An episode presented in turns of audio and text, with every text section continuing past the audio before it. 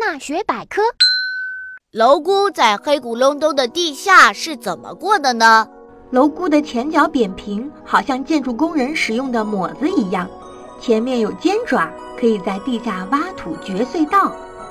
冬天，蝼蛄钻到地下深处越冬。到了来年春天，它从地下爬出来造房子。它顺地面斜着向地下挖洞，能挖到一米多深呢。他的房子纵横交错，十分复杂。白天，他躲在里面，靠吃庄稼和蔬菜的根和嫩茎生活；到了晚间，跑出去活动。